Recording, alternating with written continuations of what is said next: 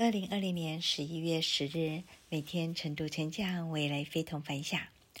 哇哦，又是能量满满的一天。我是克拉拉，今天要跟大家分享的主题是管理者的自我修炼。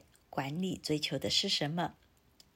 在成为管理者之前，很多人都会羡慕管理者有足够的权威，可以在公司内呼风唤雨。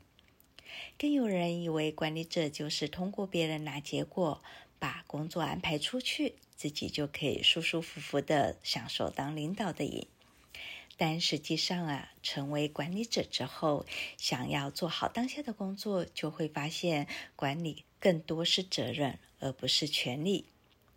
在工作中，如果遇到棘手的问题，把问题抛回给你的领导者，或是等别人来处理，通常呢，都已经耽误了解决事情最好的时机点。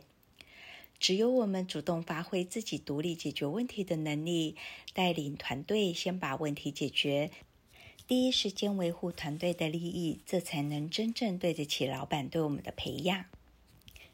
其实啊，修炼管理能力是在不断追求的过程中借假修真。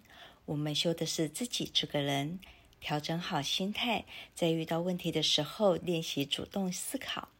当我们能够通过管理来解决问题，而且获得价值感的时候，对管理角色的认知就开始真正的入门。